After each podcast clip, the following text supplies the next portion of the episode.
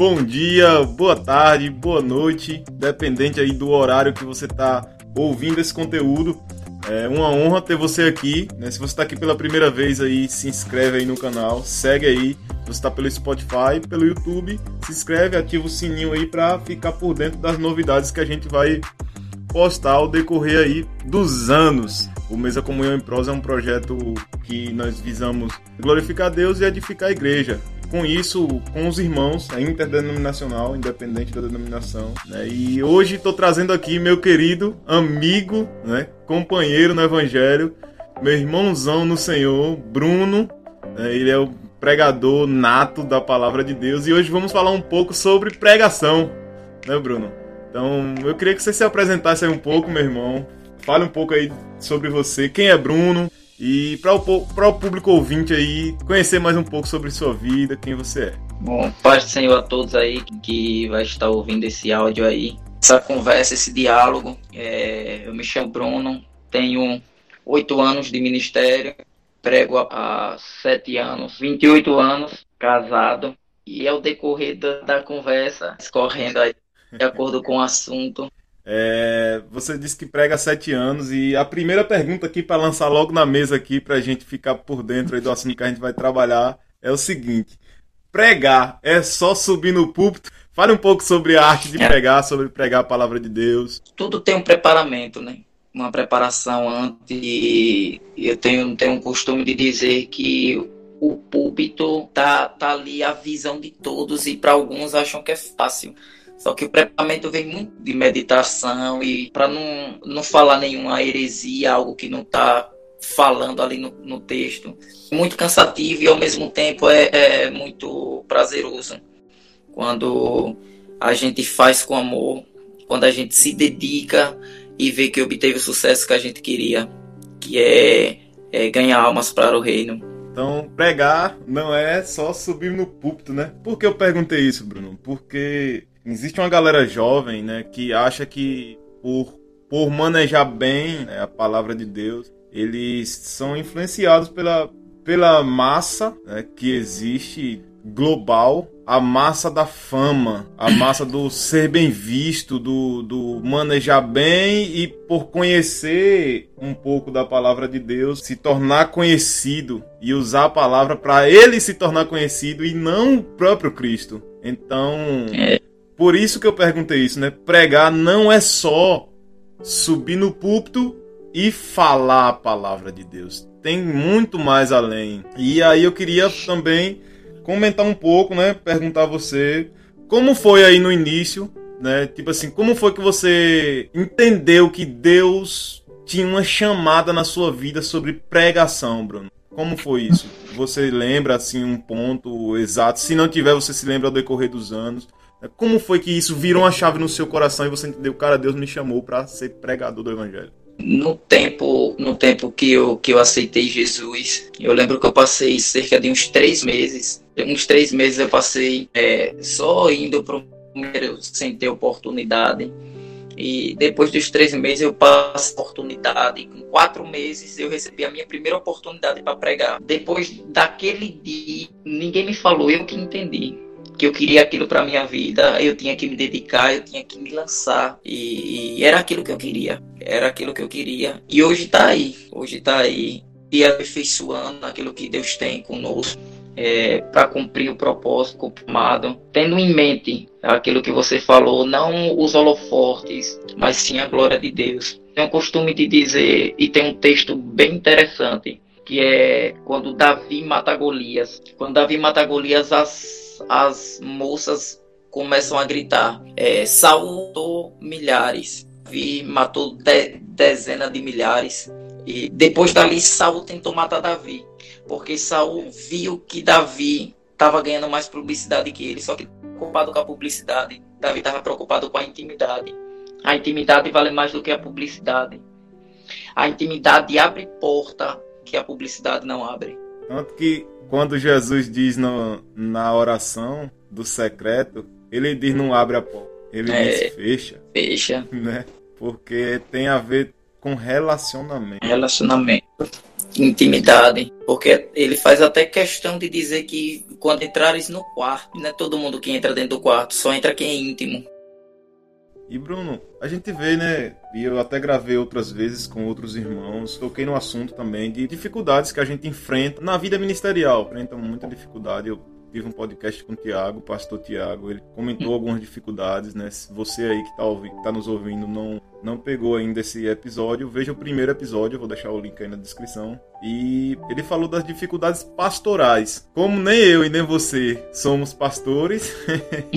Eu queria que você comentasse um pouco, cara, acerca das dificuldades que a gente encontra na pregação. Quais as dificuldades que um pregador enfrenta na hora que vai ministrar? E também, não só na hora, mas ou depois ou antes né? Se existem dificuldades pessoais ou dificuldades até externas com o ambiente, alguma coisa. Comente um pouco sobre isso, cara. É, é, as dificuldades são muitas, desde do, do dia em que, que você é chamado, é, do dia que você é convidado, até o dia em que você vai subir. A luta é grande, não só carnal, espiritual também.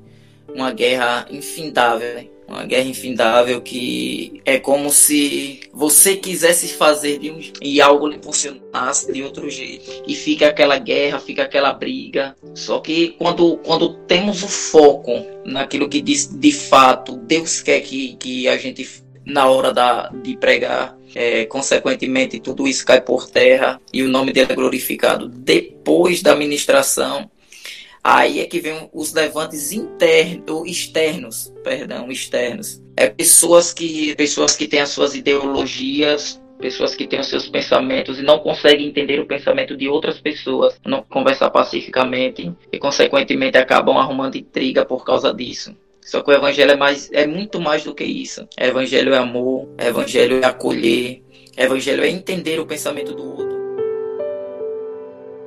É bem verdade, Bruno, porque, tipo assim, cara, eu acredito que tem muito a ver com respeitar o próximo, sabe? Se eu te amo, eu te respeito, irmão. E, tipo assim, cara, só porque você pensa diferente, interpreta as coisas diferente, não quer dizer que você é meu adversário. Essa dificuldade aí que você falou acerca de, de às vezes algum, alguns irmãos, eu digo até imaturos, né, às vezes por falta de sabedoria não não saber lidar com isso. Né, com pensamentos divergentes, é, de alguma forma permitem-se ser levados pela crítica. E na verdade, nós não somos, de maneira nenhuma, é, nós não somos inimigos, nós somos cooperadores.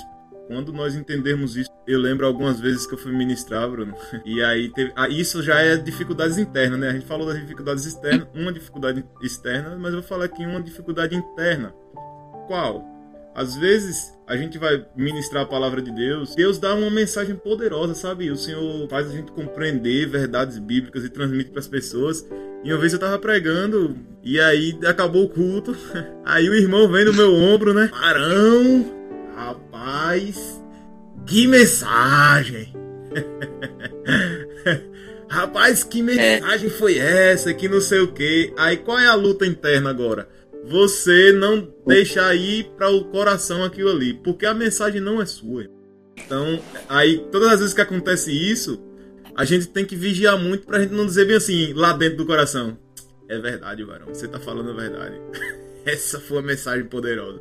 Entendeu? Então, tipo assim, a gente que maneja bem a palavra e maneja a escritura tem que estar tá vigilante nisso para o ego, para o que o, o, o, egocentrismo não entre né? e também não macule o nosso coração acerca dessas coisas. Então, isso também é uma dificuldade interna que eu, eu identifiquei em mim, né? E luto uhum. muito contra isso. Você lembra de alguma situação, Bruno, que aconteceu assim com você? É, a respeito disso daí já, já aconteceu também comigo, né? De, de acabar a ministração e as pessoas dizer, rapaz, que mensagem, que mensagem. Eu digo, é só Deus faz isso. A única possibilidade de fazer é Deus, porque eu tenho um negócio, Giovanni, que por mais que a gente estude, estude a própria Bíblia diz, que o Espírito Santo vos fará lembrar de tudo aquilo que tem ensinado. Então, é Deus quem, quem abre a mente do, do pregador é Deus que tem revelação para o pregador. E tudo que é feito, é, o centro é, é, Deus, o centro é Cristo. Eu lembro, Bruno, que no início, né, quando eu estava iniciando, eu ia por essa questão da que a gente falou logo no início, né, das massas, né, porque eu era levado a levar as pessoas na emoção, entendeu? A levar as pessoas no oba-oba e, tipo assim, era um culto experience. É, o, que é o, o que é o culto experience? É, tipo, foi poder de Deus, né? As pessoas vêm, entram na igreja, eita, foi poder de Deus, mas não saem transformadas. Não muda. Não muda. Então, a responsabilidade do pregar a palavra é muito grande. Né? É uma responsabilidade muito grande. E eu queria é, perguntar a você, né, acerca disso. Como é que você vê essa questão da responsabilidade em pregar a palavra de Deus? Porque, tipo assim, é a verdade de Deus que Deus coloca em suas mãos para você transmitir ela o mais fiel possível para outra pessoa. Como você vê essa responsabilidade, cara? Ah, é uma responsabilidade muito grande, é porque sabemos que qualquer palavra errada é, compromete uma pessoa que ouviu. A gente pode mudar o futuro de uma pessoa com uma palavra errada, como também a palavra certa a gente pode salvar uma vida. É, então é uma responsabilidade. A Bíblia diz que a nossa boca tem poder de abençoar e de amaldiçoar. Como nós enxergamos? Eu tenho uma mania de dizer que como nós enxergamos a Bíblia é a forma que vamos transmitir ela. Se nós enxergamos a Bíblia da forma que queremos, nós vamos transmitir da forma que queremos. Mas se enxergamos a Bíblia com a verdade que ela quer passar ou transmitir para nós, consequentemente a gente vai passar com verdade aquilo que de fato o texto quer dizer para um de nós. Você já teve medo, Bruno? Tipo assim, de você chegar já. na hora e a perna tremer, a mão suar, assim na hora mesmo. Na verdade, sabe? até hoje, até hoje dá aquele frio na barriga é, e às vezes bate um nervoso, né? Porque sabe que, que a responsabilidade é muito grande, é muito grande a responsabilidade. É uma experiência única, pô. Você Cada pode vez... procurar outra coisa no planeta Terra que você não vai encontrar algo, algo parecido. Agora, olha que interessante. Isso é antes de acontecer. Antes de você ministrar. Quando você abre a Bíblia, que você lê o texto, pronto. Ali acabou, irmão. Você. Acontece com você, Bruno? Você abriu a Bíblia que lê o texto, tchau. Acontece. Aí você, ó, fica tranquilo, fica tipo assim, leve, livre e solto, assim, entre aspas, né? Para que Deus te use. Então isso é maravilhoso, né? Esse sentimento é. todo acaba. Outra coisa. Fale um pouco das alegrias aí, Bruno. Que algumas vezes que você se lembra que você ministrou a palavra, eu sei que são muitas, mas assim, algo ficou marcado, sabe? Algo marcante que, que aquilo não sai do seu coração, algo que Deus mesmo bradou, impactou mesmo, que você diz, caraca, o que é que Jesus fez aqui hoje, velho? Eu lembro, Giovanni, que eu recebi uma oportunidade para pregar uma vez e na ocasião era para pregar em cima de um tema e eu lembro que eu era eu pregando e a igreja praticamente ia às lágrimas. Na, naquela ocasião ali, quando eu acabei de ministrar, eu fiz o apelo e cerca de 23 pessoas aceitaram Jesus ou renovaram a sua. Que lindo, né, cara? Rapaz, na, naquele dia eu olhava e não conseguia nem acreditar, não conseguia falar, só chorar na oportunidade que a glória de Deus invadiu a casa e foi um som de aquebrantamento. Pensei, foi um dia memorável. Você acha que uma da, das maiores alegrias do ministro do Evangelho é essa? Com certeza. Se o intuito se o intuito de, de, de, um, de um ministro não for para ganhar almas, então ele, ele está fazendo em vão. Porque Jesus disse: Eu não vim para os sãos, eu vim para os doentes. Então é, é para pessoas feridas, machucadas com a vida, é, que estão pensando em, em, tirar a sua própria vida, que estão pensando em, em, fazer algum mal com alguém. É para essas pessoas que, que, que Jesus veio. Porque pregar para quem já conhece é fácil que pregar para pessoas que estão desacreditadas, estão sem expectativa, sem esperança, que não conseguem enxergar uma saída no final do túnel. E a gente somos o sal da terra e a luz. E quando esse sal é na medida certa, consequentemente a luz ela brilha. Eu lembrei aqui agora, Bruno, a gente tá falando aqui acerca da alegria da pregação. Cara, tem um livro esse livro aqui, ó. Pregação e Pregadores, de Dr. Martin Lloyd Jones. Esse livro aqui eu ganhei de um irmão, o Wellington. Wellington, se você estiver ouvindo aí, você vai gravar comigo, viu? Ele me deu esse livro e eu tava lendo. E eu queria compartilhar, cara, um texto aqui. Só pra gente render assunto e abençoar aí quem tá ouvindo. Eu vou abrir ele aqui e compartilhar algo aqui sobre a, a chamada, né? Sobre o chamado de Deus. Eu li isso e me impactou demais nesse livro, cara. Diz assim, é: a verdadeira chamada sempre inclui interesse pelo próximo, a preocupação pelos outros e a percepção de que se encontram em estado e condição de perdidos, bem como o desejo de fazer algo por eles. Fazer o quê? Anunciar a mensagem e apontar o caminho da salvação. Isso aqui resume muito bem o que a gente está falando. A verdadeira chamada, isso queima no coração do pregador. Né? Você olha e diz: Cara, nós estamos perdidos, nós precisamos de Jesus. É, e aquilo vai motivar você a pregar a palavra, tipo assim, a ponto de ela entrar no seu coração e ela também entrar no coração dos outros. E é como se fosse um, a mensagem do evangelho não é um, um convite, venha quem quiser, mas é um te mata a mensagem do evangelho. E o pregador tá ali para dizer isso. tipo assim, para declarar esse ultimato, ó, a é. salvação é de Deus e vem de Deus e nós precisamos nos arrepender. E glória a Deus, né? Quando o povo entende isso, acontece o que aconteceu. Você ministrando, né? Foi o Senhor, glória a Deus. Mas que bênção. Viu? Outra pergunta aqui que eu eu lançar na mesa, Bruno, questão de estudo, né? Porque assim, todo pregador ele tem por necessidade de estudar. Né? Sim, sim. É necessário estudar porque, tipo assim, você vai alimentar o povo sem se alimentar. Então, eu queria saber de você, né? Como, como você organiza essas coisas, essa questão de estudo, indicações, como você faz, né? Tipo assim, é, como elabora sermões, né? Como nascem os sermões. Eu é, estudo praticamente duas horas por dia, duas horas, é, duas horas por dia, e no final de semana eu alongo mais o estudo, porque como eu trabalho, chego cansado, aí eu, eu diminuo mais o tempo que é para descansar. Né? Só que no final de semana eu me dedico mais. Uhum. E o que acontece?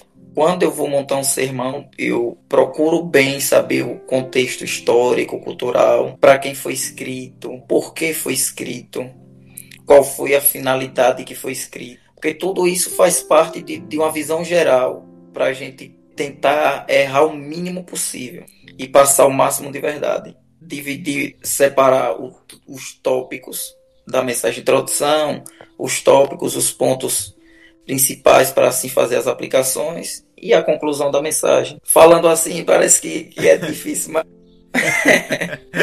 Eu fiquei pensando aqui agora. Rapaz, é, mente de pregador é um negócio é, sério, né? Tem isso em mente é, tudo aí. Porque eu, o, o que eu acho mais difícil na mensagem é a introdução. Porque você vai pegar o contexto histórico, cultural, vai misturar tudinho para depois você começar a entrar na mensagem. Eu acho que a introdução, para mim, é o mais, mais complicado. Tem que levar mais tempo de, de estudo para dar a introdução. Aí, quem tá lá, né, ouvindo, aí fica pensando, rapaz, como é que o cara pensa uma coisa dessa, né? Como é que ele. Tá ligado? Eu sei que vai é... de estudo, vai de, de muita coisa, mas as pessoas nem imaginam o como que acontece, né, de da gente ministrar uma palavra. Então, o processo, né? É, o processo. É o iceberg, né? Se lembra que a gente conversando aí nas nossas conversas? Aí... Lá vem você. o iceberg. A gente tava é. conversando, galera, aqui, eu quero compartilhar isso aqui. Aí eu tava dizendo, Bruno, rapaz, é, a mensagem é interessante, cara. Todo o contexto da mensagem, né? O, é como um iceberg. Quem conhece um iceberg, né, sabe que é, é uma pedra de gelo enorme no meio do mar aonde quem tá de fora navegando só vê a ponta. Só que pra aquela ponta tá ali, a parte de baixo é maior, muitas das vezes o triplo do que o que está sendo visto. Então assim é a mensagem do evangelho. Ou a mensagem do, da pregação que é recebida ali pra igreja, é a mensagem. Mas o que tá por baixo, por trás, o que foi preparado, o que Deus é, ortogou ali, né, como uma orquestra linda, é maravilhoso, né? Algo grandioso que as pessoas não têm nem ideia de como que funciona. E livros, cara, livros, investimento em livros, bíblias, questão de tradução e tudo. Porque assim, influencia muito, né? Se a mensagem que é o resultado final, a ferramenta para fazer isso vem de livros e bíblias. Concorda comigo, Bruno? Sim, sim, sim. Né? Com certeza. Então, fale um pouco sobre livros, sobre, sobre bíblias, como eles influenciaram na sua vida, né? Porque assim, não é somente ler a Bíblia. Eu sei que Deus dá a gente somente lendo a Bíblia. Mas quando Paulo escreve para Timóteo, ele diz: Timóteo, traga os pergaminhos, né? Traga os livros, traga. Então, tipo assim, se o apóstolo Paulo investia em conhecimento, quem sou eu e você, meu amigo ouvinte, para não investir em conhecimento? Eu tenho cerca de quatro Bíblias com traduções diferentes. E, e, é bom por quê? Porque quando a gente abre de um texto para a gente estudar, o que é que eu faço? Eu abro todas as quatro no mesmo e vejo palavras que estão diferentes, qual chega mais próxima do original e qual fica mais fácil de ser entendida. E, e livros, livros tem, tem vários de, de apoio né, para nos dar um pano de fundo a respeito da, da, da historicidade da época, de figuras de linguagem do tempo porque a gente sabe que a Bíblia fala de várias maneiras, né? Fala na figura, fala nos números. E para a gente entender isso, a gente tem que ter ferramenta de apoio. Eu digo que eu tenho um costume de dizer que a gente tem que ter livro para ler e livro para ter. Por que livro para ler e livro para ter? Livro para ler é aquele que a gente pega uma história do começo ao final de um personagem. E livro para ter é quando, quando a gente tá na mente não, hoje eu vou pregar sobre fulano. Eu tenho um livro ali que fala a respeito daquele. Amanhã eu vou pregar sobre fulano. Eu tenho um livro de apoio para aquele. Então esses são livros para ter. E livro para ler é livro de história. É que você pega um personagem do começo ao final. Porque já, já chegaram pessoas aqui e disseram, rapaz, você já leu esse livro, esse livro todo? Tenho o costume de dizer, não, tem livros que é para a gente ler. Só que tem outros que é de pesquisa, é pra gente ter. Eu, eu também tenho os meus livros aqui pra ter e pra ler. É bem, isso é bem. Vou guardar isso no meu coração. Brunão, eu queria que você deixasse assim um conselho para um jovem pregador que tá iniciando aí, né? Isso queima no coração dele. Ou, tipo assim, você se imagine você iniciando e depois desses sete anos, se você pudesse dar um conselho para você mesmo, o que você diria para um, um jovem ministro do Evangelho? Para todos que, que vão ouvir, saiba que a arte de pregar, ela vem da dedicação. A gente falou de, de livros, de Bíblia, mas tudo se começa na oração, na intimidade, na consagração, se aproximando de Deus, pedindo direção a Deus, o que é que Ele quer, como Ele quer, para que a gente não venha errar. E o conselho que eu deixo é que se dedique é, busque a Deus incansavelmente e que tudo que venha fazer que venha ser para honra e glória de Deus. Não queira fazer para mostrar para ninguém que sabe, não queira fazer para dizer que é. Faça para mostrar quem Deus é, que você verá o que Deus fará na sua vida. Faça para mostrar quem Deus é. Olha que frase bem impactante para uma geração que quer mostrar quem a pessoa é.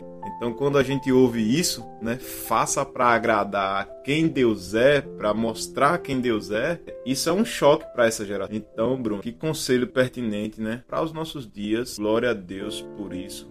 Glória a Deus por sua vida, mano. Você é bênção de Deus demais. Né? Hoje você está em Aracaju, eu estou em Tobias Barreto. Estamos aqui reunidos numa chamada de vídeo. Estamos gravando numa chamada de vídeo. Aqui. No dia do meu aniversário. No dia do aniversário do. Não diga uma coisa dessa como Deus faz, né? Isso é uma honra, cara. O cara tá no, no dia do aniversário servindo a igreja de Cristo. Então, Bruno, até aqui nos ajudou o Senhor. Não vou estender muito.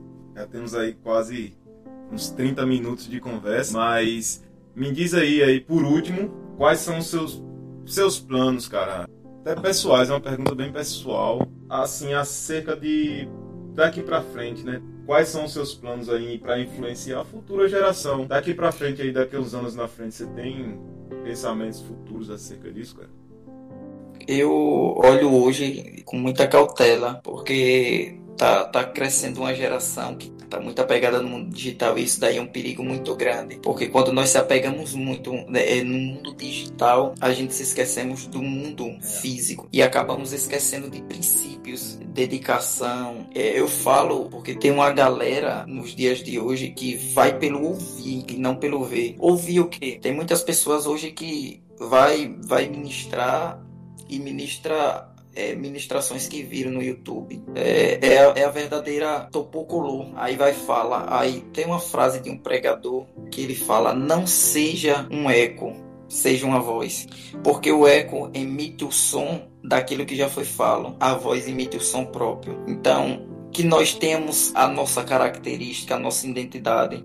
Eu olho para uma geração que vai, vai vir e eu vejo que vai ter muita dificuldade. Vai ter muita dificuldade porque os holofortes hoje está aberto para todos. E se nós não tivermos a mentalidade preparada, que o que Deus tem pra gente não é honra humana, o que Deus tem pra gente não é aplausos, não é honra de homem. E se nós olharmos para a perspectiva que Deus tem para nós, é aquela quando Jesus fala: Eu tô indo para o Pai, preparar-vos caminho, porque para onde eu irei, estejais vós também. Então, se nós olharmos por esse lado, a gente sabemos que a vida é passageira e todo aquele que quer se dedicar na arte da pregação se dedique, se aplique, mas não perca o foco, porque a vida é curta e ela passa logo.